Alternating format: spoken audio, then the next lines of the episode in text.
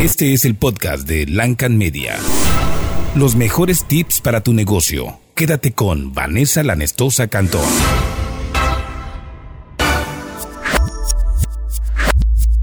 ¿Qué tal amigos? Qué bueno que me acompañan nuevamente en un episodio más de Lancan Media Podcast.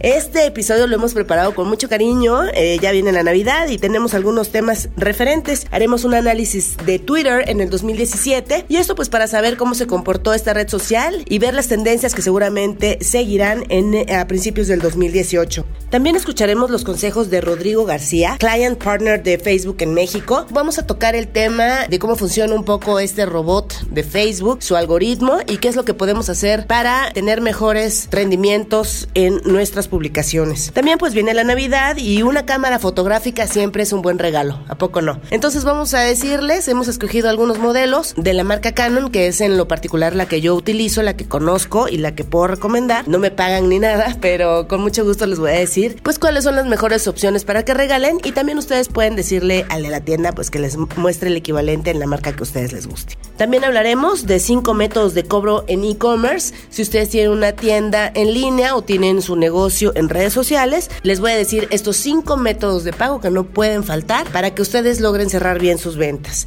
Este episodio es presentado por Depilceda Villahermosa, que se encuentra en Plaza Santa María Tabasco, en la colonia Bosques de Villahermosa, y se dedican a la depilación con puros productos orgánicos, naturales, que estoy segura les va a encantar porque va a dejar su piel como no se imagina. ¿Qué les parece si empezamos con el primer tema de este episodio?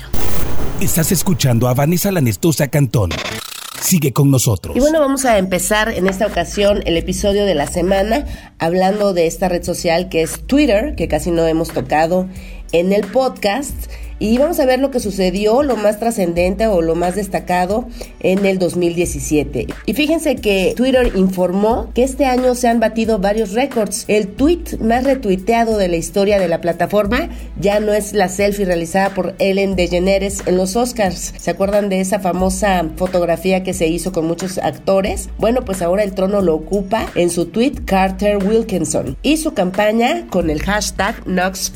Y bueno, pues fue una pregunta que él hizo, un tweet que hizo a, esta tienda de hamburguesas Wendy's en Estados Unidos, que le preguntó que después de cuántos retweets en un año, pues se ganaba unos nuggets de pollo. El community manager de Wendy's le contestó pues la cifra que supongo se le ocurrió, que fue 18 millones, y bueno, él generó, él les contestó, considérenlo un hecho, y bueno, estuvo pidiendo estos, estos retweets y llegó a la cantidad de 3.641.497 retweets. Con esto, él se vuelve el número uno en personajes pues retuiteados, ¿no? Obviamente lo, lo siguen muchísimas personas ya y bueno, pues es un dato que pues vale la pena, ¿no? Lo que puede provocar un tweet tan sencillo, obviamente a Wendy's le trajo miles y miles de seguidores. Por otro lado, el expresidente de Estados Unidos, Barack Obama, con su tweet contra el racismo, que todos estos tweets los voy a poner en la página de lancanmedia.com.mx, donde están eh, la pestaña de podcast en el número 10, que va a ser el más reciente, este, pues van a poder ver estos tweets de los que estoy hablando, ¿no? Y bueno, Barack Obama, este, con su tweet contra el racismo, ha logrado el mayor número de me gusta en Twitter. Él logró 4.601.832 me gustas y bueno, pues hasta ahora tiene ese récord en me gustas. Entonces este chico de Wendy's, de que le escribió a Wendy's, tiene el de retweets, Barack Obama tiene el de me gustas. Por otro lado, Justin Bieber supera los 100 millones de seguidores, mientras que el Papa Francisco alcanza los 40 millones. En España el futbolista Andrés Iniesta desbanca al cantante Alejandro Sanz como el español con más seguidores. También pues, son datos que vale la pena meterse a sus feeds y checar qué están poniendo en sus timelines para ver qué es lo que está provocando que tanta gente lo siga. Obviamente las personalidades, bueno, pues ya, ya sabemos por qué. Y en fin, generalmente los cantantes, los deportistas son los que más seguidores tienen. Vamos a dejar a un lado el tema de Twitter y qué les parece si nos vamos de lleno con Facebook. Estás en la entrevista. Quédate en el podcast de Lancan Media. Gracias por continuar con nosotros. Les recordamos que este episodio es presentado por Depilceda Villahermosa y lo encuentran en sus redes sociales así, en Facebook y en Instagram como Depilceda Villahermosa. Ahora sí vamos a meternos de lleno al tema de eh, Facebook, esta red social que tanto nos gusta. Y aunque en lo personal utilizo mucho YouTube, WhatsApp, Instagram y Twitter, sin duda eh, Facebook sigue siendo mi favorita. Y bueno, algo que les platico siempre a mis clientes es que Facebook es una red social muy bien programada y que tiene expertos en marketing trabajando para Mark Zuckerberg. Estos algoritmos, estos robots, tenemos que conocerlos para saber cómo funcionan si tenemos un negocio, ¿no? Obviamente si es nada más un muro personal, pues no, no hay bronca, no hay por qué preocuparse, pero si tenemos un negocio, tenemos una página de negocio, pues es muy importante tener este conocimiento de cómo funciona el algoritmo y cómo funciona el robot y cuáles son las reglas que cabe mencionar van cambiando casi casi cada semana, si no es que diario. Entonces, pues es importante escuchar también las opiniones de las personas que trabajan en Facebook. Vamos a escuchar a Rodrigo García, Client Partner de Facebook México. Él nos va a dar algunos consejos. El primer tema que vamos a tocar con él es cómo cambió esta red social, el comercio, cómo cambió la forma de hacer negocios en México con la llegada de Facebook. Escuchemos. Esto representó un cambio en el comportamiento de nosotros y transformó al negocio. Antes lo considerábamos como, ah, pues está mi punto de venta en la plaza, esperaría yo que me vea y a partir de ahí cierro la venta. O entrego los flyers en un punto centro comercial y esperaría yo que llegaran a mi local. Entonces, ¿qué está pasando aquí? Que el comportamiento ha cambiado. ¿Y cómo ha cambiado? A través de estos tres pilares. El primero es el tiempo. ¿En qué tiempo estamos llegando a estas personas para poder ser parte del descubrimiento de su día y de su marca en este transcurso de digital, particularmente en móvil? Y esto convertirlo a un camino a la compra. El que ustedes vean hoy un video de su marca favorita, eh, la intención de la marca es iniciar un camino a la compra. Puede que ustedes no sepan que lo quieren y la verdad es que puede que no lo necesiten, pero en el buen fin vamos a comprar todo. Todo lo que se nos atraviese lo vamos a comprar.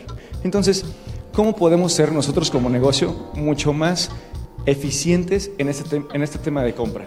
Para el tiempo.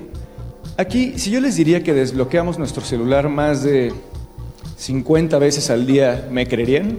El año pasado nos dice que desbloqueamos el teléfono celular más de 80 veces al día y revisamos Facebook al menos 14 veces honestamente, y yo trabajando en Facebook, creo que lo desbloqueé 80 veces en una hora. ¿Qué quiere decir esto? Que desde que nos despertamos a las 6 de la mañana, o quienes se despiertan antes de hacer ejercicio, o quienes se despiertan después porque pueden caminar a su oficina, se levantan con el despertador y ese despertador es el celular, hasta que nos dormimos y decidimos navegar por última, ya me voy a dormir, ya, de verdad, es la última. Abro mi newsfeed y me quedo ahí otros 10 minutos ya se me hizo tarde, ya me dormí tarde y bueno, se vuelve complicado el, camino. Pero estamos todo el día de 6 de la mañana a la hora que se duerman en el celular y en otros dispositivos porque estamos en la computadora del trabajo o incluso podemos estar en la tablet. Y es por eso que en un tema de volumen no hay un hora pico. Siempre estamos desde que nos despertamos hasta que nos dormimos en digital. Y lo que representa aquí es cómo podemos nosotros capitalizar, es cómo podemos ser inteligentes para usar este mensaje en donde no hay una hora pico, simplemente tenemos que ver y entender quién es nuestro potencial consumidor. Y es que siempre insisto que es importante que los empresarios se dediquen a hacer lo que saben hacer, que es administrar, a, realizar sus labores y sus oficios y sus profesiones y dejen eh, sus redes sociales en manos de expertos o que contraten algún experto dentro de su, ya sea externo o en su plantilla laboral. ¿Por qué es importante? Pues porque hay que saber conocer cómo funciona cada plataforma. Cada plataforma es un robot diferente y cada plataforma se maneja diferente y hay que publicar de manera diferente. Entonces escuchemos a Rodrigo García, Client Partner de Facebook México, porque es importante que profesionales del marketing gestionen las redes sociales de los negocios creando contenido que sea inmediato, expresivo e inmersivo. Hoy este tipo de contenido ustedes lo pueden ver en el consumo de video que hay en la plataforma. Cada vez más están viendo video en Facebook porque es lo que les interesa. Y mientras más les interese, Facebook les dará la oportunidad de consumir más contenido relacionado a ese contenido que les interesó. Y esto lo vamos a traducir a imágenes en Instagram, lo vamos a traducir a videos en Facebook, que van a iniciar este camino a la compra. Este camino a la compra que va a dar una intención de compra. ¿Qué quiere decir esto en términos muy puntuales? Que cuando yo veo un video en Facebook o una imagen en Instagram o en la plataforma de Facebook que nosotros, de nuestra elección, como puede ser Messenger, vamos a ir al sitio o vamos a intentar comprar ese producto. Y si no lo compramos en ese momento, podemos llegar después como negocio a ese mismo usuario, porque sabemos qué producto visitó o qué categoría de productos le interesó. Y capitalizamos con un carrusel de una secuencia de imágenes como un carrusel dentro de Facebook o nuevamente la imagen del último producto que vio en Instagram. Esto nos lleva al poder de targeting que Facebook tiene. Y bueno, también eh, hay una estrategia que se llama remarketing, que es una funcionalidad que permite crear anuncios personalizados para los usuarios que visitaron ya previamente un website. O sea, con el remarketing se pueden generar anuncios publicitarios específicamente diseñados para usuarios que ya vimos que nos visitaron, que ya estudiamos, que ya nos dejaron algún tipo de dato y ya con eso podemos hacer un marketing más directo. Eso se llama remarketing, ¿no? El, el usuario accede a una página web, interactúa con la marca, pues deja también un cookie, una marca que nosotros seguimos, eh, puede dejar sus datos y, nosotros a sacarle eh, a través de un cuestionario pues más información. Y ya con esto que tenemos, con esta visita que nos hizo previa, que entró seguramente a buscar algo que le llamó la atención, bueno, pues podemos redirigir este anuncio eh, enfocado específicamente a este usuario.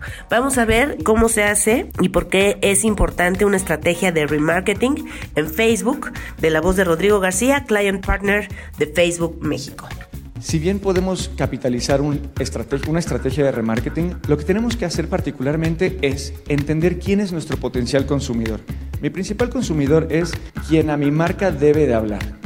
Si mi marca dice que yo quiero hacer la gente de 20 a 34 años, entonces vamos a tener mucho mejor aceptación que aquellos de 45 o que aquellos de 60. Entonces tenemos que hacer este contenido relevante para esta gente.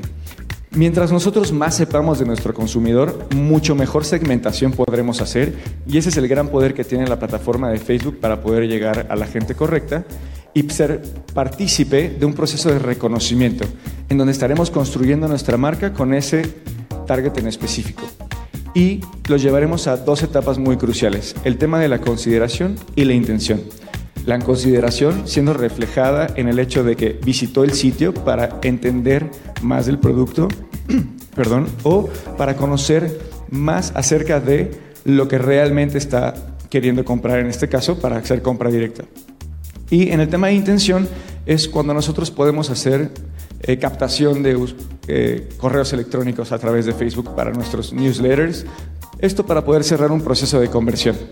Todo el camino que vamos a trabajar junto con el consumidor o el potencial cliente va a motivar a esta persona a que cierre la compra. Esto en tres acciones particulares. En el descubrimiento, el interés y en la reacción. ¿Y cómo vamos a trabajar todas estas tres acciones que le estamos pidiendo al usuario que haga? Bueno, las vamos a trabajar nuevamente con contenido inmediato, expresivo e inmersivo. Y para eso Facebook tiene la capacidad de darte, tanto en Instagram como en Facebook, la posibilidad de video, foto, carruseles, lead ads. Estás escuchando el podcast de Lancan Media. Y vamos a dejar a un lado las redes sociales por ahora y vamos a hablar un poco sobre las compras en línea, pues tienen múltiples ventajas y si tienes tu negocio en redes sociales o tienes tu website, bueno, pues estos tips para hacer un mejor e-commerce te pueden servir mucho. Así que apúntale, te voy a dar cinco, eh, cinco formas de pago que debes de tener bien ubicados para que tus clientes lo encuentren y puedan realizar el proceso de pago y cerrar esa venta que tanto estás buscando. El número uno que tienes que tener es el sistema SPAY. Los sistemas de pago electrónicos interbancarios y de transferencias se dan en tiempo real entre instituciones bancarias y logran procesar pagos urgentes de alto y bajo valor. Así que siempre tienes que ir a tu banco, preguntar cuál es tu clave interbancaria y tenerla en, un, en tus formas de pago para que esté accesible porque muchísima gente realiza Space para comprar. El segundo punto es que tengas una cuenta en PayPal Ahí nada más, bueno, pues en esta plataforma el vendedor recibe un correo electrónico por el abono con la cantidad y nunca conoce los datos del comprador. Es decir, PayPal funge como intermediario entre las compras. Y es muy sencillo, entras a la página de paypal.com, das de alta alguna tarjeta de crédito o de débito y ya con eso puedes realizar las compras en muchísimas plataformas que tienen ese servicio. Entonces, si tus usuarios usan PayPal, pues también tienes que darles esa forma de pago. El chiste es de que no se te vaya ningún, ningún cliente. El tercer punto que les recomiendo es el pago contra entrega. Este método de pago no aplica para todo tipo de, compras, obviamente, ni para todo tipo de empresas. Sobre todo es para aquellas que involucran un gasto de envío. Es muy frecuente ver esta opción para artículos perecederos como despensas, comida a domicilio, etc. Bueno, decirle a la gente en tu página de Facebook que ofreces ese servicio que, lo pueden pagar en sus casas cuando lo entregues. Pero es muy importante mencionarlo porque no todo mundo maneja tarjetas de débito y crédito y no todo mundo confía en el Internet. Y bueno, el cuarto punto de estos cinco es hacer transferencias electrónicas. Desde los portales de los bancos, las transferencias de los recursos se dan entre las cuentas corrientes, los cuales se liquidan en tiempo real también. Entonces, también eh, eh, dar tu clave no solo la interbancaria, sino tus números de cuenta pueden facilitar a tu comprador accesar más rápido en su banco en su banca electrónica y hacerte ese depósito y cerrar la venta. Y bueno, pues también si tú tienes un website un poquito más avanzado, no nada más una tienda en línea, puedes aceptar este, tarjetas, esta forma de pago inmediata donde el dinero se, se recibe por adelantado y es por medio de tarjetas que pueden ser físicas o virtuales. También existen estos, estos maquinitas de mercado pago, de clip, etcétera, que también eh, aceptan tarjetas eh, y son muy, muy, muy valiosas. Casi no te cobran nada, el 3.5% eh, de comisión o 4, entonces vale mucho la pena hacer ese pequeño descuento para poder hacer esos cargos. Así que toma muy bien estos 5 puntos y eh, súbelos ya a tus redes sociales para que la gente te pueda pagar como se le haga más fácil. Continuamos. Estás escuchando el podcast de Lancan Media. Y bueno, vamos a cerrar el programa con recomendaciones para Navidad, para hacer un bonito regalo. Y bueno, qué mejor regalo que una cámara fotográfica. Me refiero a las cámaras fotográficas de bolsillo, de las que se manejan con una sola mano, no de las cámaras pues ya profesionales que son para personas que se dedican o que son más aficionados a la fotografía. Estoy hablando de las cámaras de bolsillo que son muy prácticas y me podrán decir, bueno, Vane, ya no se usa tener una cámara fotográfica y yo les puedo decir algunas razones por las que sí deberían de tener una y es un extraordinario regalo. Pero una de las razones es que si vas a ir a una fiesta, vas a ir a una cena, vas a ir a un compromiso, en lugar de gastarle la pila a tu celular, que pues lo usas para más cosas, pues sacas tu, tu cámara, vas a tener mayor resolución, últimamente ya traen muchísimas funciones, están muy bonitas y sobre todo pues eh, te vas a ahorrar muchísima pila, muchísimo espacio, porque luego yo veo que están sufriendo de que no tengo espacio, déjame borrar, en fin, ¿no? Entonces la cámara, yo tú sabes que traes todas tus imágenes, todos tus videos de ese evento, no se te revuelve con todo lo que tienes en el, teléfono y puedes sentir esa libertad de tomar fotos y videos sin que eh, se te termine la pila. la verdad es que les duran muchísimo las pilas. La línea de cámaras de bolsillo de la marca Canon se llama PowerShot. De ahí, bueno, pues ya siguen las cámaras que son un poco más grandes, semiprofesionales, y las profesionales que ya son las EOS, ¿no? Siguen las Rebel y luego las EOS. Pero bueno, vamos a hablar de las PowerShot porque estamos hablando de un bonito regalo de Navidad que no sea muy costoso. El modelo más barato de las cámaras Canon en PowerShot, las más sencillas, están en 2.900 pesos, pero estas cámaras llegan a costar hasta 5.000 pesos en estos modelos de PowerShot. Son el PowerShot eh, Elf y hay como en 10 colores diferentes. Yo la cámara que recomiendo para un regalo es la cámara PowerShot D30, que es una que es color azul, no hay en otros colores y cuesta 5 mil pesos. Entonces te puedes gastar 3 mil pesos en la más sencilla o regalar algo mejor o regalar esta cámara de 5 mil pesos, pero que además de traer todas las funciones de la sencilla, es contra agua, la puedes sumergir, yo la tengo y, y, me he sumergido en el mar y me he sumergido en la alberca. No buceo, pero bueno, sí aguanta lo de una alberca normal y mucho tiempo bajo el agua. Y además para el frío, para si vas a, a esquiar en nieve o si vas a calores extremos también. Entonces es muy resistente, tiene, está totalmente cubierta y tiene todas las funciones que, que debe tener una cámara. No se raya, no, no le pasa nada en lugar de andar con tu teléfono, porque tu teléfono a lo mejor no se puede mojar o a lo mejor no quieres que se raye, en fin, y puedes andar con la libertad de traer esta cámara que no te cuesta lo que te cuesta tu smartphone y que tiene unas funciones más bonitas, las fotos van a salir mucho mejor y seguramente las vas a poder ampliar hasta, hasta tamaño póster porque ya tienen 12 megapíxeles que son muy decentes para hacer ampliaciones que valgan la pena. Bueno, pues hasta aquí el episodio de esta semana. Nos quedó un poquito largo, pero espero que les haya gustado. Recuerden seguirnos en redes sociales. Estamos como arroba lancanmedia en Twitter e Instagram. Y en nuestro website lancanmedia.com.mx. Nos vemos la próxima. Haz crecer tu negocio. No te pierdas el próximo podcast de Lancan Media con Vanessa Lanestosa Cantón.